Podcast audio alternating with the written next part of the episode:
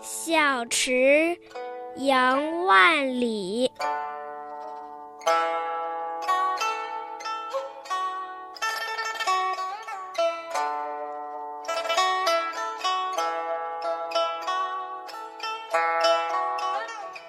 泉眼无声惜细流，树阴照水爱晴柔。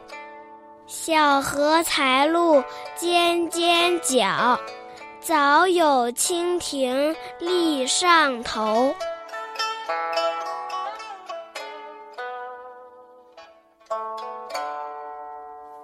泉眼无声惜细流，泉眼悄然无声，是因为爱惜细细的水流。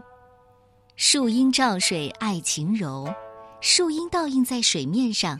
是因为喜欢晴天里柔和的风光。小荷才露尖尖角，娇小的嫩荷花初出水面，刚露出紧裹着的叶尖。早有蜻蜓立上头，早早的飞来的蜻蜓已经站立在它的上头。泉眼无声惜细流，寂静可不是没有声音，而是你可以感受到万物的存在。而早有蜻蜓立上头，和刘禹锡的“蜻蜓飞上玉搔头”，感觉可不一样。刘禹锡是借蜻蜓的动写女主人的静，而杨万里却是以静写动。才露尖尖角的小荷叶，稍有风吹草动，就会随风摇曳。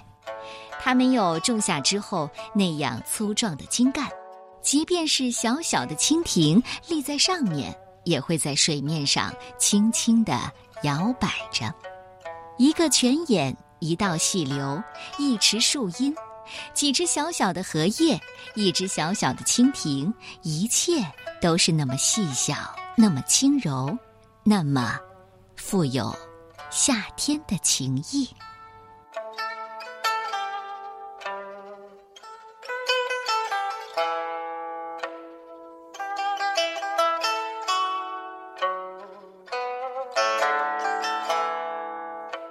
小池，宋，杨万里。泉眼无声惜细流，树阴照水爱晴柔。小荷才露尖尖角，早有蜻蜓立上头。